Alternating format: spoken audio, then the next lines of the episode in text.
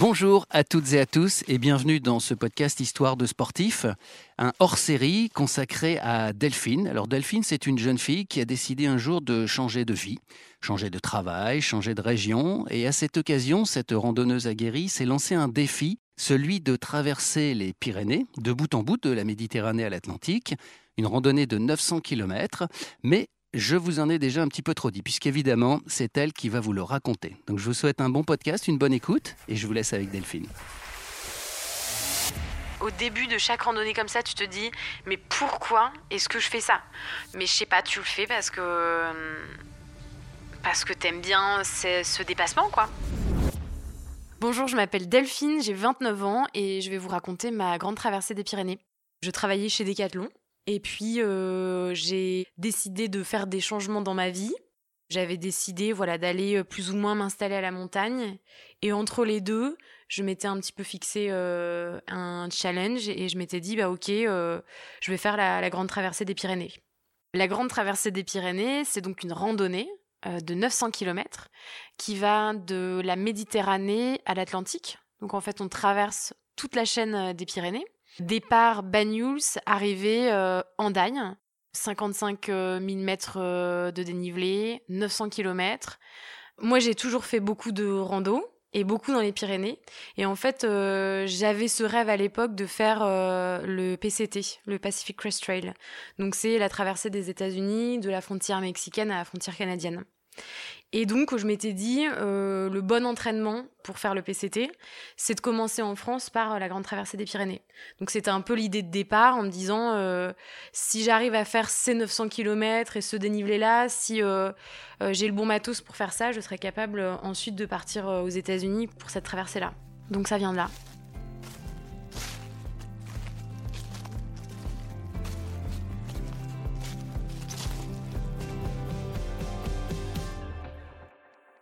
Avant cette euh, traversée des Pyrénées, moi j'avais fait plusieurs euh, randos. Je m'étais déjà testée sur d'autres randos avant. Le West Island Way en Écosse, euh, la Rota Vicentina au Portugal, le Mare Monti en Corse. C'est des randonnées que j'ai faites seule.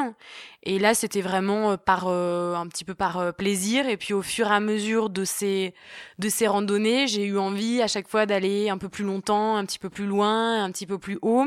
Et après, pour une rando de 900 km, évidemment, j'ai eu besoin de me préparer physiquement.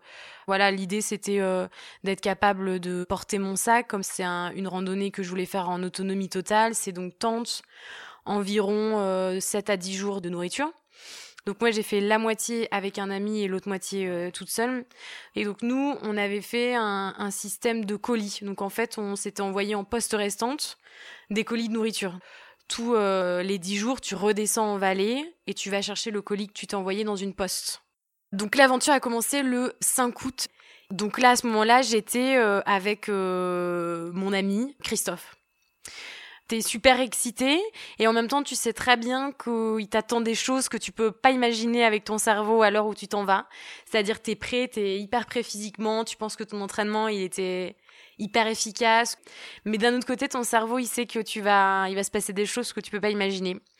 Donc, euh, on est parti, on va dire, en toute confiance, avec donc l'idée de suivre cette route qui est donc la transpyrénéenne par les crêtes des Pyrénées. Très rapidement, en fait, euh, au bout, je pense, de la première et deuxième heure, là, tu te prends euh, l'exercice de la rando dans la figure, quoi. T'avais pas forcément calculé qu'il allait faire 40 degrés que en fait euh, bah, ton petit entraînement dans ta salle tous les matins euh, c'est bien mais que bah, le, poids de ton sac 19 kilos euh, la chaleur le dénivelé en fait tu l'avais pas vraiment imaginé quoi donc la, première journée, on s'est arrêté donc proche d'une cabane, ce qui s'appelle la cabane de la Tagnarède. Là, on a trouvé un petit spot très sympa. Et donc, on s'est dit, bon, bah voilà, on va se poser là. Il y avait un peu d'eau, une source. Euh, enfin, voilà, la nuit s'annonçait euh, reposante et bien méritée. Bivouac habituel, tu fais ta bouffe euh, tranquille, petite douche dans la source. Et puis, on se couche, voilà, pas trop tard, vers, vers 9h, 9h30. Et vers 10h, plus de lumière. Et là, moi je commence à entendre un petit peu des bruits à côté de la tente. Alors évidemment, tu te dis en randonnée, c'est sûr que oui, il y a des bruits quand tu es dans ta tente, il y a des bruits, il y a des animaux, c'est évident. Hein. Et puis petit à petit, ça se rapproche des passages, et puis tout d'un coup, je réalise que voilà, c'est en fait des sangliers. Toute la nuit, ça a circulé euh, près de la tente parce qu'en fait, on avait choisi, on avait très mal choisi notre spot. On avait choisi notre spot à côté d'une source où il y avait évidemment de l'eau partout autour de cette source avec de la boue. Et on était à l'entrée d'un petit euh, sous-bois. Donc évidemment, l'emplacement idéal pour les sangliers. Donc une fois toute lumière éteinte, eux, ils sortent, euh, c'est la fête. Et donc ça n'a pas arrêté de la nuit. C'est-à-dire que vraiment jusqu'à, je pense, 6h30 du matin, il y a eu des passages autour de la tente. Alors en plus, évidemment, ça vient renifler, ça repart, ça va se baigner, ça fait un boucan. Moi, je pense que je pense la rupture, elle a été tellement soudaine entre euh, quand tu commences cette randonnée, la veille, tu es quand même dans un, dans un Airbnb, dans un lit. Donc évidemment, tu passes euh, à la montagne, c'est sûr. Mais là, la transition, elle était hyper euh, sèche, quoi. C'est-à-dire que tu es dans ta tente et puis tout d'un coup, tu as vraiment la nature qui arrive et qui te fait face, quoi. Tu te fais pas ta petite nuit tranquille, tu te rends compte que, bah oui, tu es dans la nature, qu'il y a des sangliers, qu'il y a des bruits. Euh, il n'y a pas finalement que l'effort physique, il y a aussi des choses. Euh, qui vont venir un petit peu perturber aussi cette rando que tu n'avais pas forcément imaginé ou que tu pensais pas qui te ferait un peu peur quoi. Donc moi j'ai très mal dormi cette nuit-là, j'ai eu extrêmement peur. En fait, t'as pas le pouvoir, quoi. C'est pas toi qui. Oui, il y a une partie que tu gères, mais il y a quand même une grande partie euh, où c'est la nature malgré tout qui prend le dessus, quoi. Hum, même si voilà, peut-être quand on écoute euh, ce podcast et qu'on est dans son lit, on se dit mais sanglier, c'est rien du tout. Mais en fait, quand t'es tout seul dans ta tente euh, et que tu t'es sur une journée de transition, que tu viens de la ville et que t'arrives dans cette nature un peu sauvage t'es un peu déboussolé. Et moi, je pense que à ce moment-là, y a ça a un petit peu fait basculer ma confiance. En tout cas, celle que je pensais que j'avais sur cette randonnée. Tout d'un coup, je me suis dit, s'il arrive d'autres trucs comme ça, est-ce que je vais arriver jusqu'au bout? Et puis surtout, je, je me souviens que tu, c'était à peu près, on avait calculé une, je crois que c'est une quarantaine de jours. Et en fait, euh, je me souviens, mais j'ai exactement ces souvenirs que quand je commençais mes journées, je me disais jour 2 sur 40 quoi. Ça me paraissait, je me disais mais j'arriverai jamais au bout quoi. Et j'essayais de me faire des, espèces de statistiques. Je me disais mais là j'en suis à un huitième ou un. Et je me disais mais jamais de ma vie je tiendrai jusqu'au bout quoi. Ça me semblait être euh, une épreuve très très longue. Et puis bon, on était deux. Quand il y en a un qui a un peu moins le moral, euh, bon bah l'autre euh, t'entraîne et puis et puis t'avances comme ça. Et puis, on arrive au cinquième jour où là, donc sur la Transpyrénéenne, tu euh, passes normalement par les sommets. Et donc là, le premier sommet qu'il y avait sur notre liste, c'était le pic du Canigou. Avant-hier et hier, en fait, on a fait un truc qui s'appelle euh, le pic du Canigou. Donc en fait, euh, c'était une très longue étape. Donc tu montes, tu montes, c'est plutôt touristique. Et en fait, quand tu descends, tu dois descendre par une cheminée. Donc c'est un, si vous voulez regarder euh, sur internet la cheminée du Canigou. Donc souvent les gens comme ils font la rando dans l'autre sens, ils la font en montant. Et là comme on était dans l'autre sens, il a fallu qu'on le fasse en descendant. Donc euh, voilà, il faut mettre les mains, euh, c'est l'escalade un peu quoi, ça fait voilà,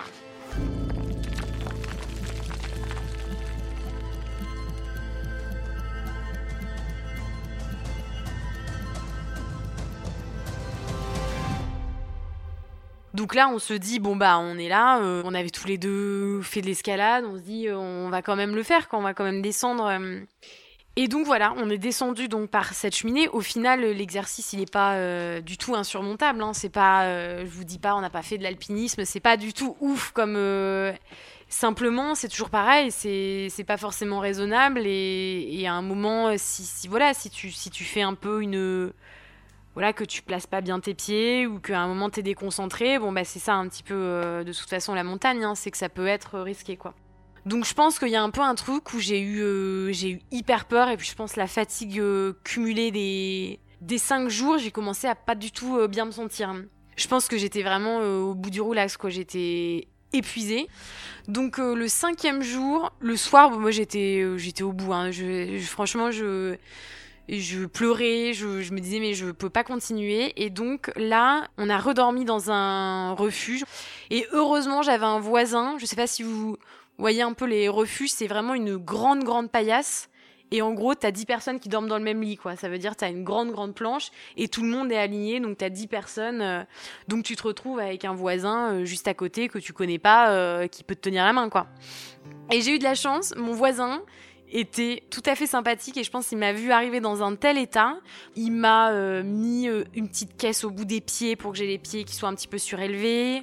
Il m'a fait un sachet euh, de réhydratation pour me réhydrater. Il m'a mis un truc sur la tête. Il m'a massé avec des huiles essentielles. Donc je pense que cette personne m'a sauvé la nuit.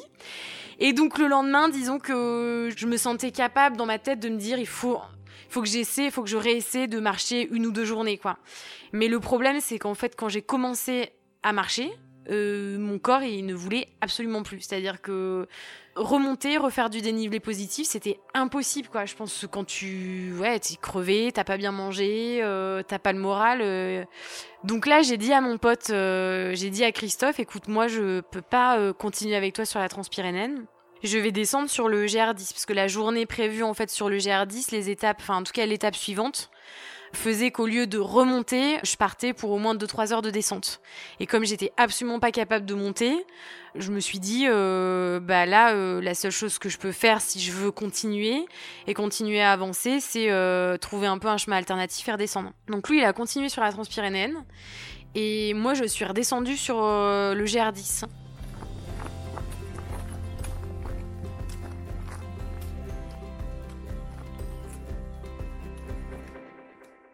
C'était à Mentetz, qui est un tout petit village avec euh, des petites maisons en pierre. Euh. et donc là, il y avait un espèce de petit café. Donc euh, vers 4-5 heures, je me suis posée là en me disant bon, je vais essayer de regarder mes cartes pour voir s'il y a moyen, peut-être que demain je retrouve Christophe. Je sentais quand même que l'énergie était un peu revenue. J'essayais de calculer mon itinéraire pour rejoindre Christophe par rapport à l'endroit où lui devait passer. Fallait que je marche 12 heures le lendemain pour pouvoir le rejoindre à l'étape, lui, où il était censé arriver euh, le lendemain. Et il y avait trois mecs euh, à côté qui discutaient, voilà, qui ont dû se dire euh, cette pauvre nana qui a l'air paumée. Et puis en plus, je me disais, mais où je vais dormir si je redescends et qu'il y a encore des sangliers? Enfin bon, bref, je me disais, ça, dans tous les cas, ça va être la misère. Bref, comme ce qui arrive toujours d'ailleurs quand t'es tout seul en randonnée, tu sais pas pourquoi, mais quand t'es au bout du rouleau, t'as toujours un truc qui t'arrive qui vient un peu te sauver. C'est assez hallucinant. Donc, il y a ce mec à côté qui vient me voir et qui me dit, bon, bah voilà, qui me demande est-ce que ça va euh. Donc bon, je lui raconte que, ouais, en gros, c'est ces six premiers jours de traversée des Pyrénées, que c'est la misère et que, euh, en gros, si je veux rejoindre un pote demain, il faut que je marche 12 heures. Et le mec, il me dit, ouais, il y a pas de problème. Moi, je suis berger. Demain, il faut que je remonte mes brebis. Si tu veux, je te fais passer par un raccourci. Euh, tes six premières heures, je pense qu'on peut faire ça en quatre heures. Donc voilà, donc il me dit, bah écoute, euh, on se dit 5 euh, heures du matin euh, devant demain.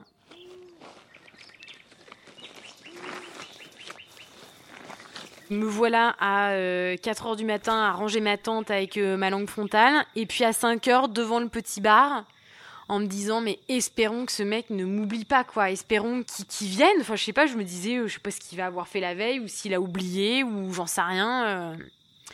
Et le mec arrive à 5 heures du matin avec euh, ses chiens, sa petite lampe frontale et nous voilà partis tous les deux pour faire cette première partie de l'étape.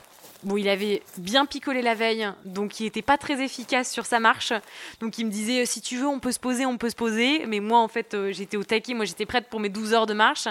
Et lui, il était plutôt, euh, j'espère qu'il n'entendra jamais ce podcast, mais il était, il était un peu au bout du rouleau pour le, pour le coup. Euh. Donc on a marché, je pense, 4 heures comme ça ensemble. En effet, un raccourci, puisque j'ai dû faire 4 heures peut-être au lieu de 6 heures. Et mine de rien, ça, c'est des trucs, ça te redonne un peu la motivation, quoi. C'est des choses qui te. Voilà, ça te remotive de rencontrer quelqu'un de nouveau. Euh, tu parles de d'autres choses. Tu sors un peu aussi de l'épreuve physique que tu t'es fixée. Parce que quand tu pars pour une rando comme ça, euh, un truc dont t'as rêvé, que t'as préparé pendant un an, t'as aussi, en fait, une pression que tu te mets, quoi. Et quand tu vois que bah, l'exercice il est plus difficile que ce que tu avais imaginé, qu'il y a des choses qui t'échappent, bah, forcément ça, ça, ça, touche un peu à, ton moral. Donc là, c'était aussi, ça m'a un peu fait décrocher de ce challenge que je m'étais mis. Et je, je, me souviens que ce berger, ça m'a replongé dans ce truc de dire en fait quand tu fais comme ça une traversée, tu le fais peut-être pour le challenge, mais tu le fais aussi parce que il y a un vrai plaisir à, marcher, il y a un vrai plaisir à être dans la nature, il y a un, vrai plaisir à regarder ce qu'il y a autour de toi. Et euh, moi, je sais que dans, mes randos comme ça, j'oublie un peu que c'est ouais que, c'est pas que un, challenge, que c'est aussi des vacances, que c'est aussi un plaisir et que donc euh, voilà, ce mec-là, il m'a bien, il m'a mis voilà dans une autre, un peu dans une autre réalité et euh, voilà et dans un truc un petit peu plus posé et un peu moins un peu moins sportif. Par contre, là, on était, euh, je pense, euh, presque à, à l'entrée de l'Ariège. Les premières conversations autour de l'ours ont commencé à arriver. Chose auxquelles j'avais pas tellement pensé. Enfin voilà, je, je savais bien qu'il y avait des ours dans les Pyrénées, mais euh, voilà, j'avais lu quelques trucs, ça m'avait pas plus angoissé que ça. Euh, j'avais pas trop intellectualisé le truc. Et en fait, en parlant avec ce berger, et là, tu dis ah oui, donc en fait, il est vraiment là. Et je, c'est un peu plus embêtant qu'un sanglier, quoi. Donc voilà, on fait nos, nos 4 heures et puis à un moment il me dit bon euh, bah voilà, moi ma cabane elle est plus haut donc euh, là tu continues, il me dit tu suis un peu les brebis euh, jusqu'à une petite rivière et puis après tu remontes et tu retrouves le, sentier.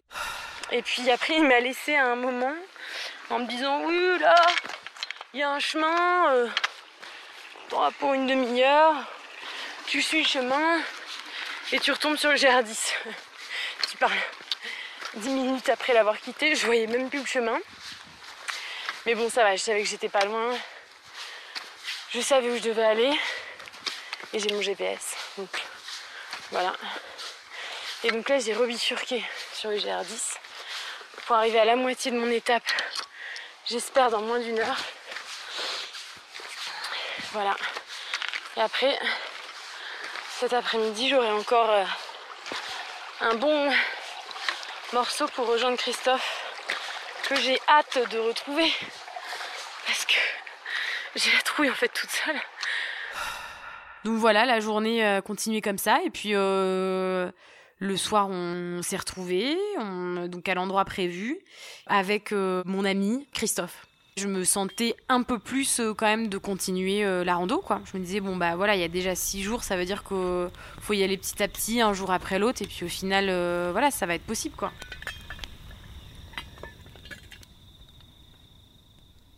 Donc après on s'est retrouvés et il me semble à peu près que quand on s'est retrouvés on arrivait en Ariège c'est vraiment un changement de paysage par rapport aux Pyrénées-Orientales qui sont, on va dire, assez touristiques.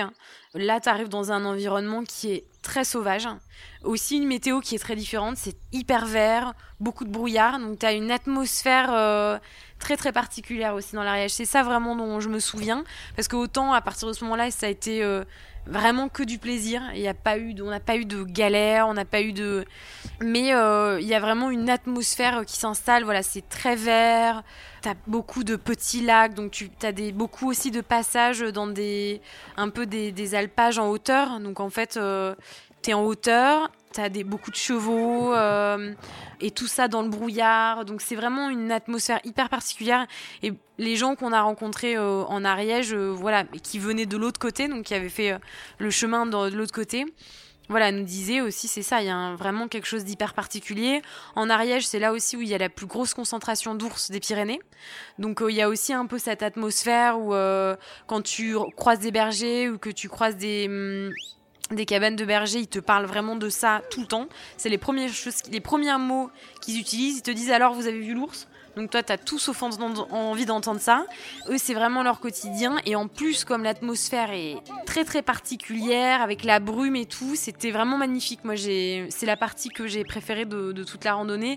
Et pourtant, c'est celle où j'étais un petit peu... Euh, voilà, bah, quand tu fais des passages où tu as un petit lac, à droite tu as des champs de myrtilles, euh, tu te dis la l'ours, il est euh, typiquement euh, là c'est son environnement idéal.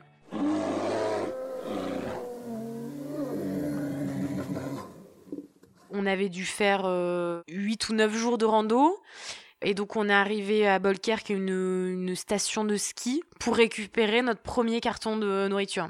En gros, quand tu prépares des cartons comme ça pour une rando en autonomie, tu emmènes. euh, Qu'est-ce que tu prends comme nourriture? Tu prends. euh, ton objectif, c'est quand même de pouvoir manger avec un minimum de poids. Euh, donc en gros, c'est préparé. Tu, tu vraiment calcules le poids de chaque ingrédient pour un repas. Donc par exemple, tu vas te dire, ok, il y a un repas, je prends de la polenta. Pour un repas, il me faut environ tant de grammes de polenta pour un repas. Donc c'est vraiment calculé au gramme près pour ne pas avoir trop de bouffe. Tu te dis, bah, j'ai euh, jusqu'au prochain carton, j'ai euh, 10 jours. Tu calcules ton nombre de repas, petit déjeuner, euh, déjeuner dîner, et tu calcules le gramme de le grammage de ce que t'emmènes.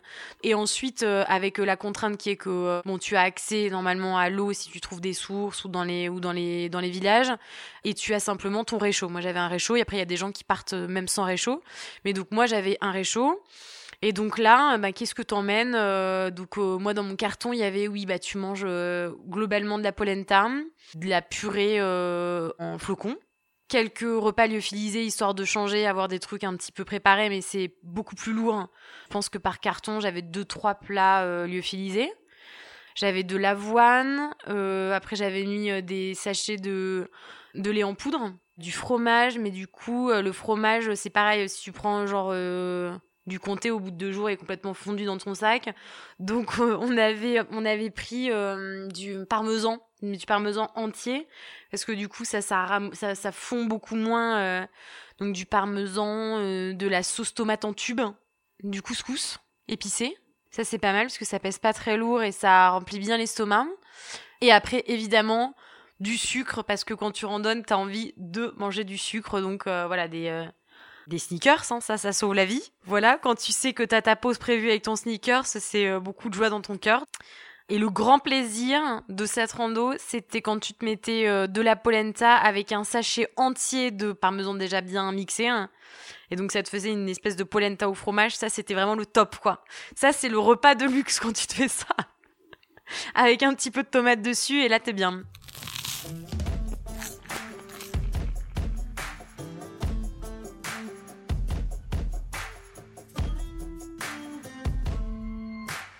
Alors il y a un truc euh, particulier en Ariège que j'ai moi j'ai jamais vu euh, autre part euh, aussi bien à d'autres endroits dans les Pyrénées enfin sur toute la traversée que par exemple euh, en faisant la traversée des Alpes.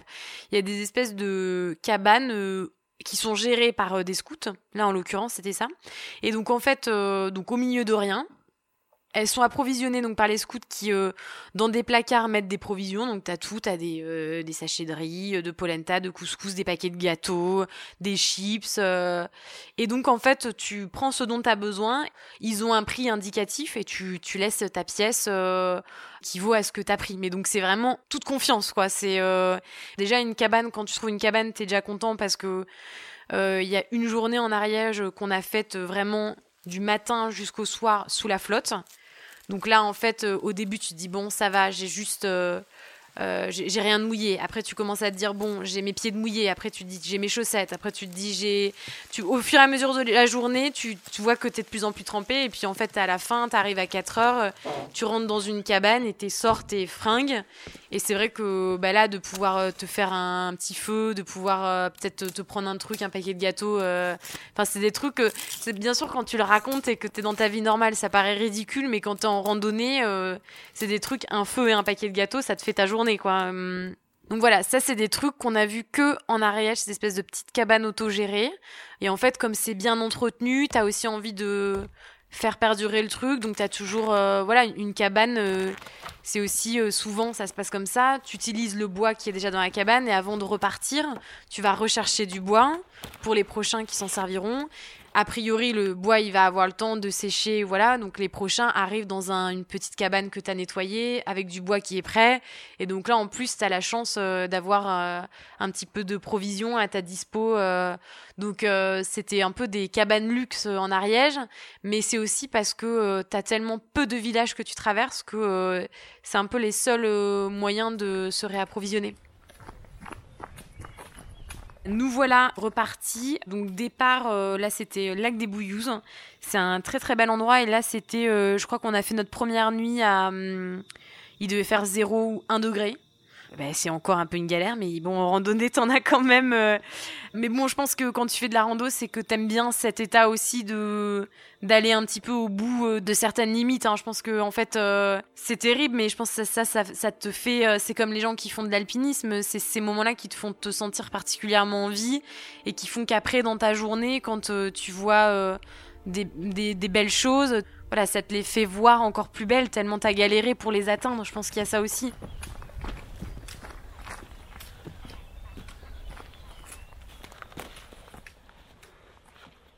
Là, on partait pour le pic Carlite.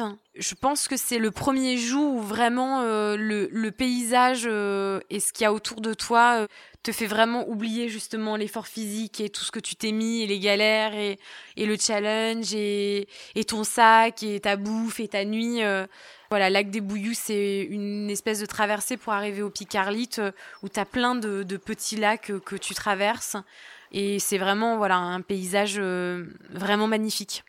Et puis cette descente aussi qui est très très belle quand tu descends de l'autre côté du Picardie, c'est donc un pierrier, donc c'est une, grande pente avec plein de toutes petites pierres. Euh, donc c'est très très beau parce que ça fait quelque chose euh, euh, que tu vois de loin, gris, avec que, des pierres. Le Picardie, c'est un endroit qui est vraiment magnifique, c'est très grand, très ouvert, c'est très beau. Donc là, la journée se passe on va dire plutôt bien. C'est grosse journée, mais les paysages sont tellement beaux que tu oublies tout le reste, quoi. Et là, tu, c'est justement pour ces moments-là que tu marches, quoi. Donc euh, voilà, et puis on, se, pose le soir dans une toute petite euh, cabane avec une vue euh, de dingue. Et là, c'est le petit rituel du soir. T'arrives, tu te fais une petite toilette dans une source où tu trouves un petit endroit où il y a de l'eau tu te poses, tu fais ta polenta ou ta, purée. Et puis de toutes les façons, euh, à 9h, t'es cuit quoi.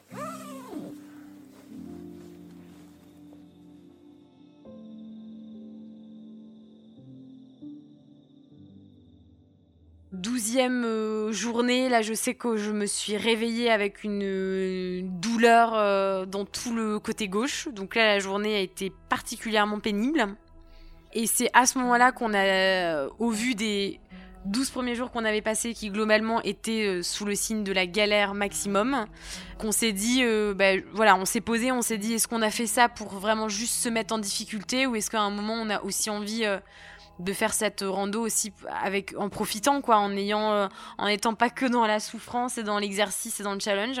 Et donc c'est à ce moment-là qu'on a décidé de bifurquer de la transpyrénéenne et de redescendre sur le GR10 donc là le GR10 ça simplifie un peu les choses puisque euh, tu as des refuges tous les deux jours normalement deux trois jours tu passes euh, dans des petits villages donc tu peux te réapprovisionner tu peux acheter des choses si tu as envie voilà de te faire une nuit en refuge c'est possible euh, tu lâches aussi complètement euh, tes cartes, ton GPS parce que euh, le GR10 il est complètement balisé.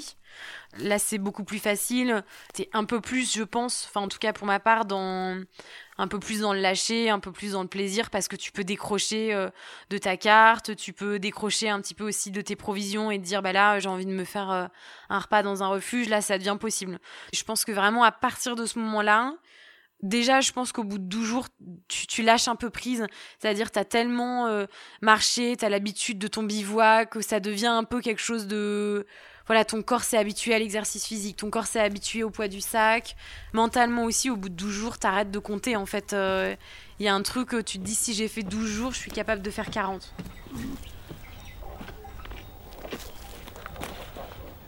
Donc l'Ariège, atmosphère hyper particulière, mais... Euh, voilà, très beau. Et puis là, on arrive au 20e jour, je crois, à peu près 19-20. Et c'est Bagnères de Luchon. Donc sur la carte, c'est vraiment le, milieu euh, de la randonnée. T'as un peu une énergie nouvelle où tu te dis euh, j'ai fait, euh, fait la moitié, donc je vais être capable d'aller jusqu'au bout. Après, par contre, je savais que mon pote allait me laisser, je pense, un ou deux jours après. Donc je sentais aussi le moment où j'allais commencer à randonner toute seule qui s'approchait de plus en plus t'es content parce que randonner seul, c'est aussi un vrai lâcher prise parce que du coup t'as plus quelqu'un où tu dois peut-être te coller au rythme ou voilà t'es vraiment tout seul dans la nature. Là vraiment le choix de randonner il est il est maximum. Mais ça c'était quand même un petit peu une petite angoisse où je me disais bon bah là euh, je vais devoir euh, continuer toute seule quoi.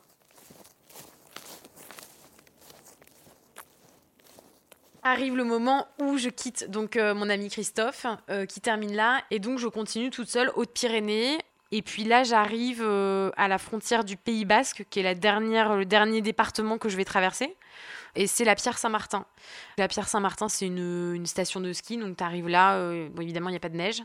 Mais là, je me souviens bien que quand j'avais regardé mes cartes avant de partir, je m'étais dit, euh, c'est bon, si j'arrive à la Pierre Saint-Martin, c'est gagné, euh, j'arriverai jusqu'au bout, quoi. T'es encore plus dans quand tu sais que tu vas terminer et que le Pays Basque, en plus, c'est il y a beaucoup moins de dénivelé, c'est beaucoup moins challengeant, bah dans ta tête, t'es un peu déjà arrivé, quoi tu quittes les hautes montagnes et tu arrives presque un peu sur des paysages d'Écosse. Tu as des grands vallons, euh, souvent avec énormément de brebis. Et puis tu traverses ces immenses vallons, donc tu as une vue qui est super dégagée. C'est pareil, c'est très humide et très vert, donc euh, ça rajoute aussi une atmosphère particulière. Et c'est aussi euh, des passages que j'ai adoré le Pays Basque parce que voilà, c'est les brebis, des immenses étendues, les couleurs sont très belles. Tu es aussi beaucoup moins dans le challenge physique parce que c'est il y a moins de dénivelé, tu sais aussi que tu vas terminer, tu vas vers la fin. Donc aussi ton mental, il est complètement euh, différent. Et puis là, je crois que c'était 5 4 ou 5 jours avant d'arriver, tu vois la mer et donc c'est voilà ta première vue de la mer sachant que tu es parti de la mer, tu as fait 30 euh, ou ouais, moi j'avais fait je pense euh, ouais 30 30 jours, 32 jours. Et en fait cette journée-là, c'est donc tu montes et après c'est que des passages de crête et donc c'est à la fin d'un passage de crête que normalement tu vois la mer et que tu commences à descendre et puis qu'ensuite tu vas entamer un peu tes 4-5 jours vers la mer où tu redescends petit à petit vers euh, les villes euh, et là tu abandonnes en fait euh, de jour en jour la montagne. Et j'arrive à ces crêtes et là c'était vraiment bah, je pense que c'était franchement le plus beau moment de la rando où il y a eu une espèce d'éclaircie. J'ai en fait les crêtes, donc tu as les passages de crête, tu as souvent les nuages qui sont bloqués d'un côté d'une crête. Donc très souvent, tu as à droite une vue qui est trouble avec euh, le brouillard et à gauche, souvent une vue qui est assez dégagée. Donc là, c'était ça. Donc ça, c'est déjà un spectacle qui est super beau à voir euh, quand tu traverses des crêtes. Et à ce moment-là, le côté gauche se dégage, arc-en-ciel. Et là, je vois euh, la mer. Donc t'imagines, ça fait genre 30, ouais, 32 jours que t'as pas vu ça, que c'est le truc que tu as voulu atteindre. Et là, bon, bah, tu te dis, bah, euh, voilà, je suis presque arrivée, j'ai presque réussi, quoi. Donc, euh, je pense que je me souviendrai toujours de, cette journée euh, trempée, arc-en-ciel, et là, tu vois, tu vois la mer, et tu te dis, bah, j'y suis presque, quoi.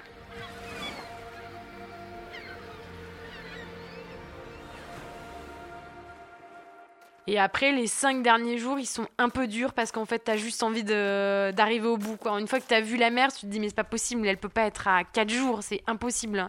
Et en fait, si tu as encore euh, pas mal de kilomètres, et en plus, euh, là, ça m'a fait complètement devenir chèvre, c'est-à-dire qu'ils te font monter des trucs alors que tu as juste envie d'aller tout droit. Tu as juste envie de dire, allez, je vais faire ça en deux jours, mais j'arrive au bout. Et puis le dernier jour, euh, tu te lèves, tu as juste envie d'arriver. Et je me souviens que le dernier jour, il m'a paru mais tellement long, quoi. Et voilà, et là, c'est un truc que tu as imaginé pendant 38 euh, jours et tu te dis, c'est aujourd'hui que ça va se terminer, quoi. Et puis euh, voilà, à un moment, tu arrives. je sais pas comment raconter la fin, ça paraît tellement bidon, mais en fait, c'est quand même. quand tu as marché 38 jours, c'est assez ouf de voilà, tu arrives euh, devant la mer et tu te dis, euh, tu regardes ta carte. Et je me souviens, j'ai pris une photo de mon point GPS quand j'étais presque arrivée. Tu te dis, ben en fait, j'ai vraiment traversé de la mer à la mer, quoi. Et voilà. Et là, il y a un petit panneau qui dit euh, Grande traversée des Pyrénées. Et, et en fait, c'est très bizarre comme sensation parce que toi, t'arrives, t'es quand même content de ce que t'as fait t'as envie de pleurer, tu te dis mais j'ai fait 900 km et en fait le monde autour de toi n'en a absolument rien à faire quoi. C'est-à-dire que toi t'es devant ton panneau, tu te dis putain j'ai quand même fait jusqu'au bout, j'ai tenu, putain c'était tellement galère et en fait les gens euh, ils sont en train de se baigner, euh, t'es dégueulasse avec tes chaussures de rando, tu t'es pas lavé depuis 10 jours et puis t'as euh, les gens qui sont tout propres euh, et qui doivent se dire mais d'où elle sort avec euh, donc t'as un peu une un peu un choc mais t'es complètement aussi sur un nuage quoi et et voilà. Au début de chaque randonnée comme ça, tu te dis mais pourquoi est-ce que je fais ça? Mais je sais pas, tu le fais parce que. Parce que t'aimes bien ce dépassement, quoi. Tu t'es approprié un morceau de toi-même, tu as reculé un peu tes limites, tu as connu aussi certaines choses que tu connaissais pas chez toi. Tu as cette sensation de t'être pleinement approprié ton corps, d'avoir aussi dépassé des limites mentales ou bah, des moments où tu as eu peur justement. Tu as aussi une confiance un peu qui est regagnée. Tu as, un sentiment euh, de confiance, euh, de satisfaction. Et puis de bonheur aussi, parce que mine de rien, c'est 38 jours d'effort physique. Donc voilà, c'est plein de choses qui font que bah, quand tu as terminé ça, en fait, tu te demandes, mais qu'est-ce que je vais faire après, quoi?